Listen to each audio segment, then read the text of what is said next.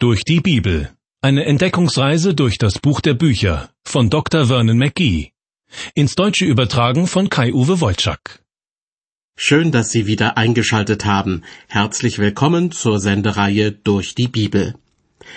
In der letzten Sendung standen aus dem ersten Buch Mose das Kapitel 18 und der Anfang von Kapitel 19 im Mittelpunkt. In Kapitel 18 wird berichtet, dass Abraham zu Hause im Hain Mamre ungewöhnlichen Besuch bekommt.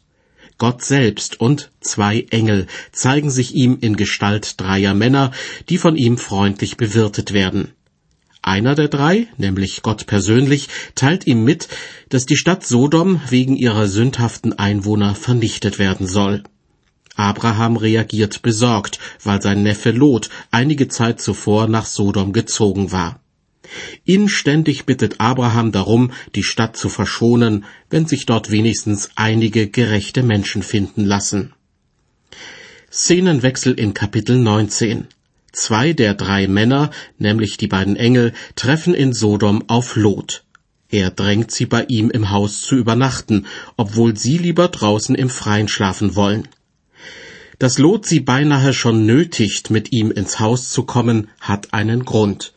Lot kennt die Gewaltbereitschaft und die unglaubliche Verdorbenheit vieler seiner Mitbürger.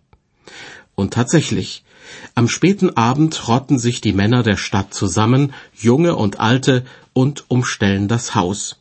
Lautstark fordern sie, dass die beiden Gäste herauskommen sollen. Ihre Absicht, sie wollen sich an ihnen sexuell vergehen.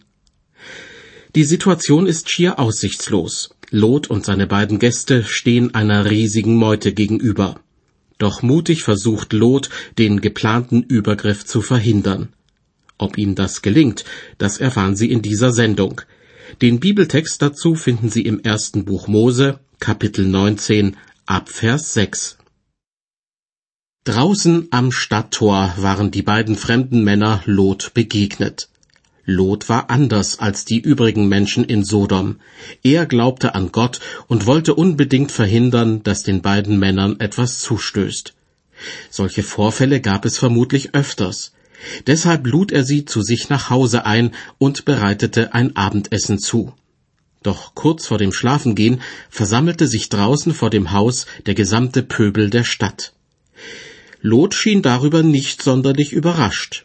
In den Versen sechs und sieben wird berichtet, Lot ging heraus zu ihnen vor die Tür und schloss die Tür hinter sich zu und sprach, Ach, liebe Brüder, tut nicht so übel. Zur Gastfreundschaft im alten Orient gehörte nicht nur die Zubereitung einer Mahlzeit und die Bereitstellung einer Übernachtungsmöglichkeit. Mindestens genauso wichtig war die Verpflichtung, für den Schutz der Gäste zu sorgen. Lot nahm diese Verpflichtung ernst und war zu einem unglaublich großen Opfer bereit. Weiter ab Vers 8. Lot sprach zu den Männern vor seinem Haus, Siehe, ich habe zwei Töchter, die wissen noch von keinem Manne. Die will ich herausgeben unter euch, und tut mit ihnen, was euch gefällt. Aber diesen Männern tut nichts, denn darum sind sie unter den Schatten meines Dachs gekommen. Sie aber sprachen, Weg mit dir, und sprachen auch, Du bist der einzige Fremdling hier und willst regieren? Wohlan, wir wollen dich noch übler plagen als jene. Und sie drangen hart ein auf den Mann Lot. Immer dann, wenn man versucht, eine Sünde gegen eine andere abzuwägen, wird es schwierig. Das Gastrecht spielte für Lot eine unglaublich wichtige Rolle, und die Vorstellung, dass sich die Männer aus der Stadt ausgerechnet an diesen Männern vergehen wollten, war für ihn schier unerträglich. So wie wir es heute als unerträglich empfinden, dass Lot damals bereit war, notfalls seine eigenen Töchter missbrauchen zu lassen. Lot und die beiden Fremden, das habe ich vorhin schon erwähnt, sind sich erstmals am Stadttor begegnet. Lot aber saß zu Sodom unter dem Tor, heißt es im ersten Vers von Kapitel 19. Dort saßen normalerweise die Richter einer Stadt. Zu ihnen gingen die Leute hin, wenn es irgendwelche Streitigkeiten zu schlichten gab. In der vorigen Sendung habe ich bereits die Vermutung geäußert, dass Lot ein angesehener Mann in Sodom war, vielleicht sogar ein Richter, obwohl er immer noch als Fremdling galt.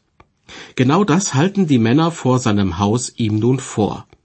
Du bist der einzige Fremdling hier und willst regieren, heißt es in Vers 9. Die Situation eskaliert immer mehr. Schließlich greifen die beiden Gäste im Innern des Hauses ein, die Lot immer noch für zwei gewöhnliche Besucher hält, während wir als Bibelleser gleich am Anfang darüber informiert wurden, dass es sich um zwei Engel handelt. Die Bibel berichtet, doch als sie, die Leute draußen, hinzuliefen und die Tür aufbrechen wollten, griffen die beiden Männer hinaus und zogen Lot herein zu sich ins Haus und schlossen die Tür zu. Und sie schlugen die Leute vor der Tür des Hauses, klein und groß, mit Blindheit, so dass sie es aufgaben, die Tür zu finden. Das war offenbar Rettung in höchster Not. Die beiden Männer, von denen wir wissen, dass es Engel sind, mussten ihre übernatürlichen Fähigkeiten einsetzen, um sich selbst und Lot zu schützen. Weiter ab Vers 12. Und die Männer sprachen zu Lot, Hast du hier noch einen Schwiegersohn und Söhne und Töchter und wer dir sonst noch angehört in der Stadt, den führe weg von dieser Stätte denn wir werden diese Städte verderben, weil das Geschrei über sie groß ist vor dem Herrn, der hat uns gesandt, sie zu verderben. Da ging Lot hinaus und redete mit den Männern, die seine Töchter heiraten sollten. Macht euch auf und geht aus diesem Ort, denn der Herr wird diese Stadt verderben. Aber es war ihnen lächerlich. Erinnern Sie sich, wie ich in der letzten Sendung Abraham als einen gläubigen und geradlinigen Mann dargestellt habe, der durch seinen Lebenswandel Gott bezeugt? Und Lot habe ich mit einem Menschen verglichen, der zwar am Glauben festhält, aber scheinbar austesten will, wie weit er sich seiner gottlosen Umgebung anpassen kann. Tatsächlich ist Lot nun an einem Punkt angelangt, an dem seine Unentschiedenheit ihm selber großes Leid bringt. Zuerst hatte er sich in der Stadt wohlgefühlt und großzügig über den unmoralischen Lebenswandel vieler Leute hinweggesehen. Seine Söhne und Töchter waren hier groß geworden und hatten sich später Ehepartner gesucht, die ebenfalls nichts anderes kannten als diese zwielichtige Atmosphäre. Doch dann kam die Rechnung dafür. Lot musste seine eigenen Töchter den aufgebrachten Männern vor seinem Haus zur Vergewaltigung anbieten, um seine Gäste schützen zu können. Die Gäste haben auf übernatürliche Weise in das Geschehen eingegriffen und somit dieses Verbrechen verhindert.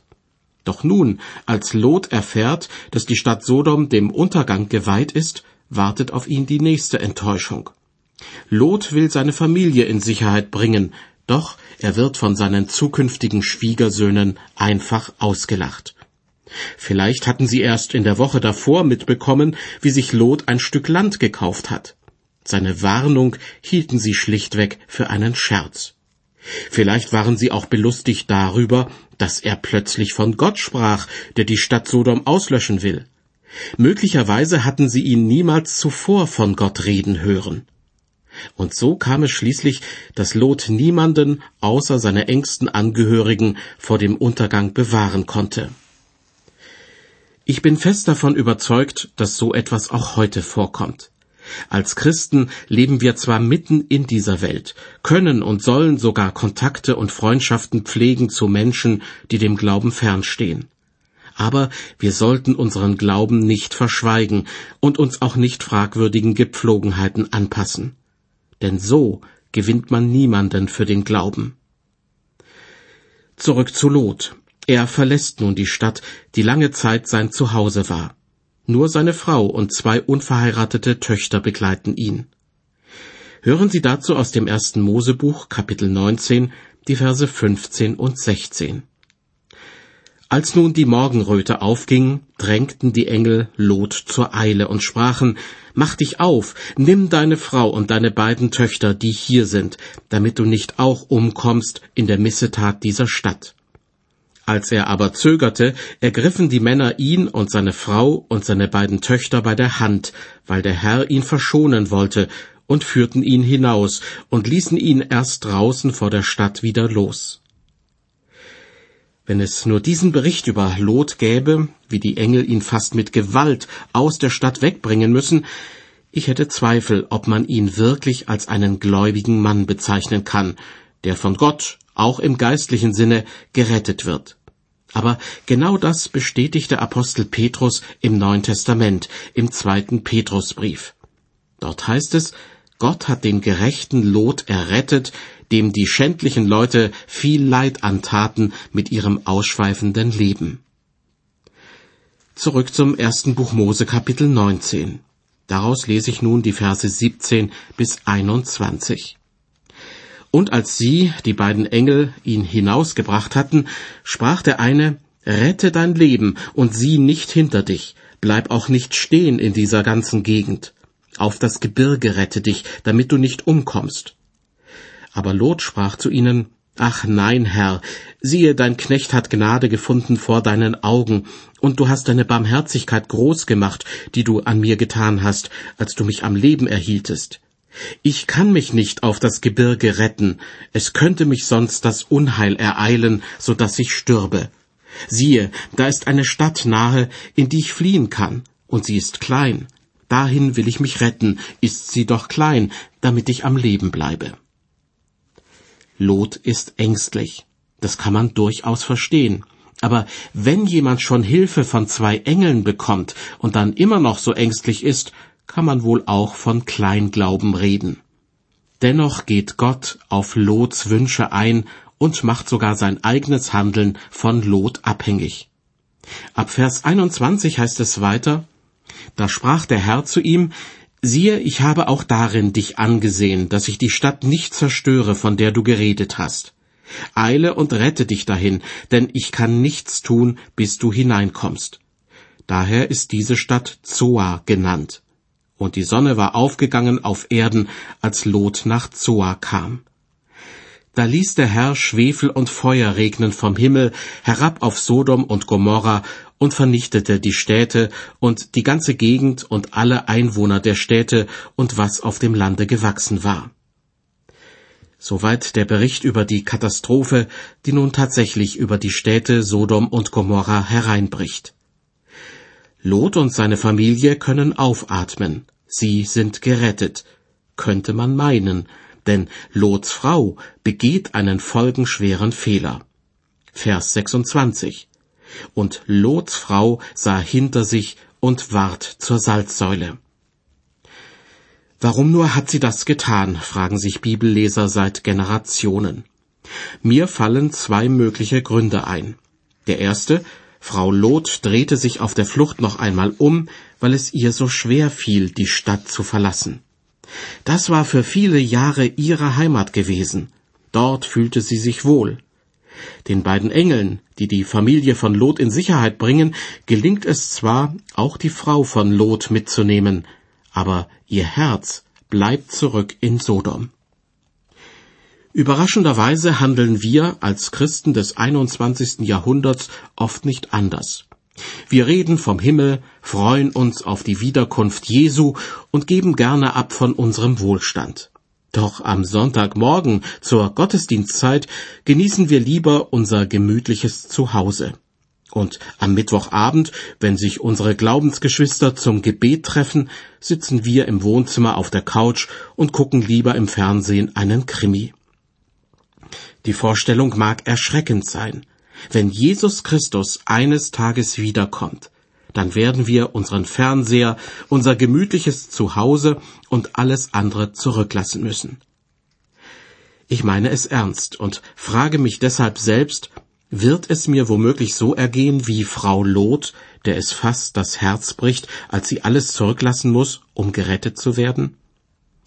Alles, was wir besitzen, die Menschen, die wir lieben, unsere Arbeit, unsere Hobbys, da ist nichts Falsches dran, aber wenn Gott ruft, wenn er mich abberuft von dieser Erde, dann will ich bereit sein, ihm ohne Zögern zu folgen.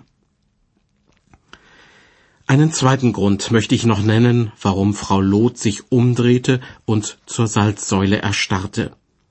Sie glaubte vermutlich nicht, dass Gott die Stadt Sodom vernichten würde. Und sie war obendrein auch noch ungehorsam. Rette dein Leben und sieh nicht hinter dich, hatte einer der Engel zu Lot und sicher auch zu seiner Frau gesagt. Am Südwestende des Toten Meeres gibt es noch heute Säulen aus Salzgestein, die an das Schicksal von Lots Frau erinnern. Was damals aber genau passiert ist, bleibt wohl ein Geheimnis der Geschichte. Das erste Buch Mose lenkt nun unseren Blick noch einmal auf Abraham. Die Verse 27 und 28.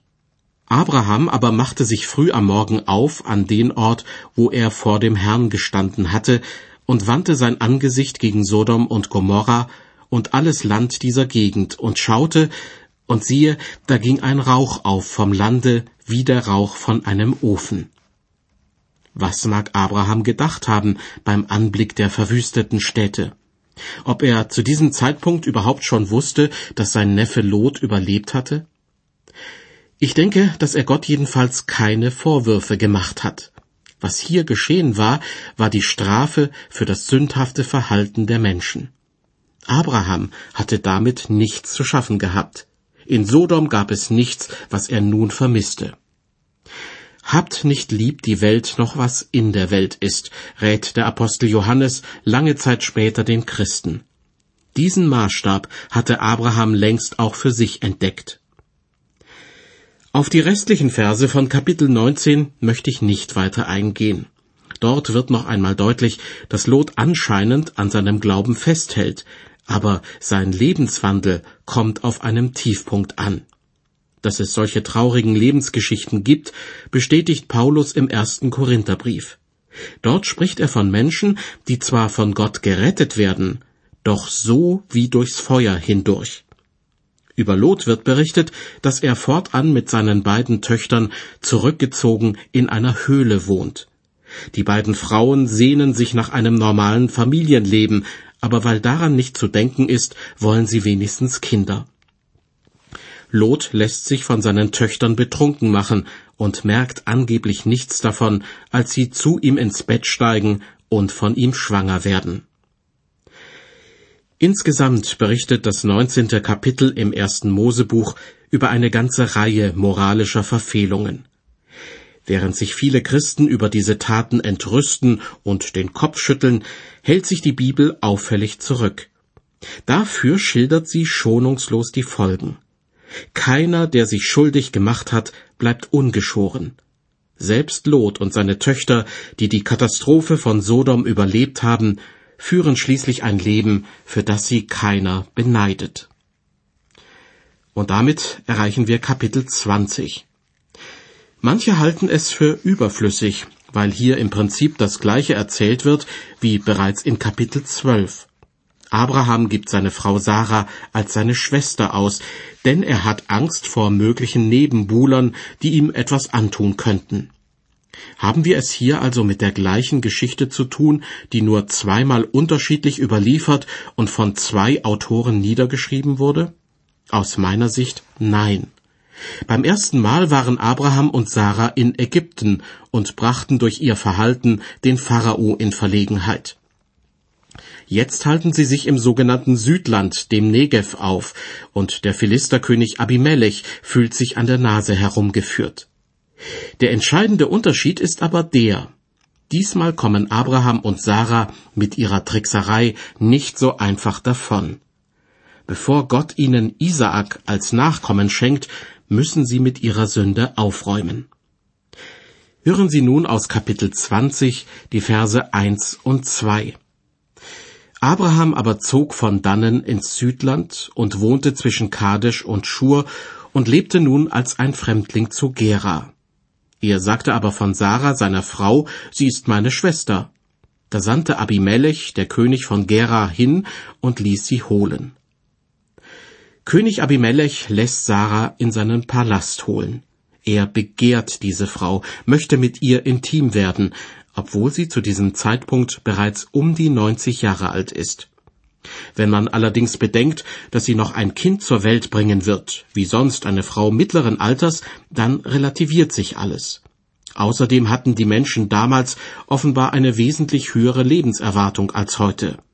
Sarah starb mit 127 Jahren und ihr Mann Abraham mit stolzen 175 Jahren. Auf jeden Fall können wir davon ausgehen, dass sich König Abimelech eine sehr attraktive Frau ins Haus holt. Weiter ab Vers 3. Aber Gott kam zu Abimelech des Nachts im Traum und sprach zu ihm, Siehe, du bist des Todes um der Frau willen, die du genommen hast, denn sie ist eines Mannes Ehefrau. Abimelech aber hatte sie nicht berührt und sprach, Herr, willst du denn auch ein gerechtes Volk umbringen? Hat er nicht zu mir gesagt, sie ist meine Schwester? Und sie hat auch gesagt, er ist mein Bruder. Hab ich das doch getan mit einfältigem Herzen und unschuldigen Händen. Und Gott sprach zu ihm im Traum, Ich weiß auch, dass du das mit einfältigem Herzen getan hast. Darum habe ich dich auch behütet, dass du nicht wider mich sündigtest, und habe es nicht zugelassen, dass du sie berührtest. So gib nun dem Mann seine Frau wieder, denn er ist ein Prophet, und lass ihn für dich bitten, so wirst du am Leben bleiben. Wenn du sie aber nicht wiedergibst, so wisse, dass du des Todes sterben musst und alles, was dein ist. Da stand Abimelech früh am Morgen auf und rief alle seine Großen und sagte dieses alles vor ihren Ohren. Und die Männer fürchteten sich sehr.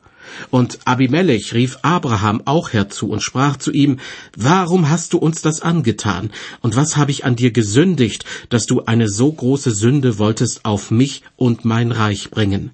Du hast an mir gehandelt, wie man nicht handeln soll. Und Abimelech sprach weiter zu Abraham, Wie bist du dazu gekommen, dass du solches getan hast? Abraham sprach, ich dachte, gewiss ist keine Gottesfurcht an diesem Orte, und sie werden mich um meiner Frau willen umbringen. Soweit die Verse drei bis elf. König Abimelech ist entrüstet. Abraham und Sarah haben ihn darüber im Unklaren gelassen, dass sie miteinander verheiratet sind. Dadurch hätte er beinahe schwere Schuld auf sich und auf sein Volk geladen. Nur dem Eingreifen Gottes hat er es zu verdanken, dass es nicht dazu gekommen ist. Nun macht er Abraham Vorwürfe, zu Recht. Und Abraham steht einmal mehr als ein gottesfürchtiger Mann da, der sich bis auf die Knochen blamiert. Ich dachte, gewiss ist keine Gottesfurcht an diesem Orte, gibt er kleinlaut zu bedenken. Doch er steht einem König gegenüber, dem man wegen seines guten Charakters Respekt zollen muss. König Abimelech weiß sehr wohl, was gut und was böse ist. Abraham dagegen muss eingestehen, dass er und seine Frau sich schon seit vielen Jahren mit einer Halbwahrheit durchs Leben schummeln. Dazu die Verse 12 und 13. Abraham sagt zu Abimelech, auch ist sie wahrhaftig meine Schwester, denn sie ist meines Vaters Tochter, aber nicht meiner Mutter Tochter. So ist sie meine Frau geworden. Als mich aber Gott aus meines Vaters Hause wandern ließ, sprach ich zu ihr, die Liebe tu mir an, dass, wo wir hinkommen, du von mir sagst, ich sei dein Bruder. Dieses Eingeständnis Abrahams gab es in Kapitel 12 nicht, als er und Sarah den ägyptischen Pharao in Verlegenheit brachten. Erst jetzt bekennt er sich schuldig, dass er diese List schon mehrfach angewendet hat, weil er nicht genügend auf Gottes Schutz vertraute. Solche Augenblicke gibt es auch im Leben eines Christen. Da müssen alle Karten auf den Tisch. Da muss man auch Halbwahrheiten und Notlügen als das bezeichnen, was sie tatsächlich sind, nämlich Sünde. Sünde hindert uns daran, für andere Menschen zum Segen zu werden. Manche christlichen Gemeinden würden aufblühen, wenn alle, die dazugehören, ihre Sünde nicht kleinreden und verheimlichen, sondern vor Gott bekennen würden. Sünde ist so etwas wie Sondermüll, der von Gott fachmännisch entsorgt werden muss. Wenn wir den Sondermüll jedoch lieber irgendwo verbuddeln, wird er irgendwann als giftige Altlast wieder zum Vorschein kommen. Im Neuen Testament ermahnt Paulus die Christen, nicht so lange zu warten, bis Gott ihnen ihre Sünden vorhält, sondern freiwillig damit zu Gott zu kommen. Sich selbst prüfen und sich selbst richten, nennt er das im ersten Korintherbrief. Vor allem wenn Christen das Abendmahl feiern, sollen sie mit sich selbst, mit ihren Mitmenschen und mit Gott ins Reine kommen.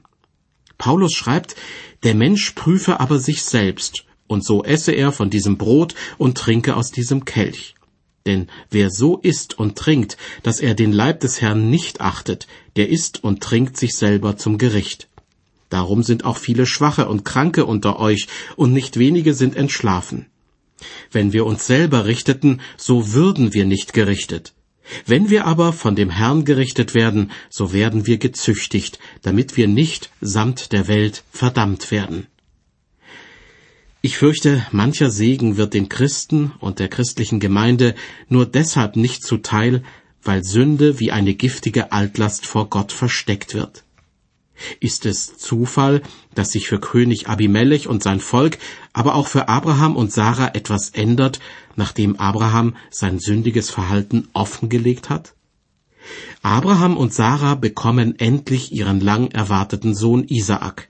Davon wird im ersten Buch Mose Kapitel 21 berichtet. Aber auch schon davor tut sich einiges, wie man am Ende von Kapitel 20 nachlesen kann. Abraham und Sarah werden vom König reich beschenkt, und die Frauen am Hofe Abimelechs können auf einmal wieder Kinder bekommen, was Gott zuvor verhindert hatte, um auf die außereheliche Beziehung zwischen Sarah und dem König hinzuweisen. Die Geduld von Abraham und Sarah, aber auch die Geduld von uns Bibellesern wurde lange auf die Probe gestellt. Im ersten Buch Mose, Kapitel 21, ist es nun aber soweit. Isaak kommt auf die Welt und wird später zum Stammvater der Israeliten. Mehr dazu in der nächsten Folge der Sendereihe Durch die Bibel, zu der ich Sie herzlich einlade.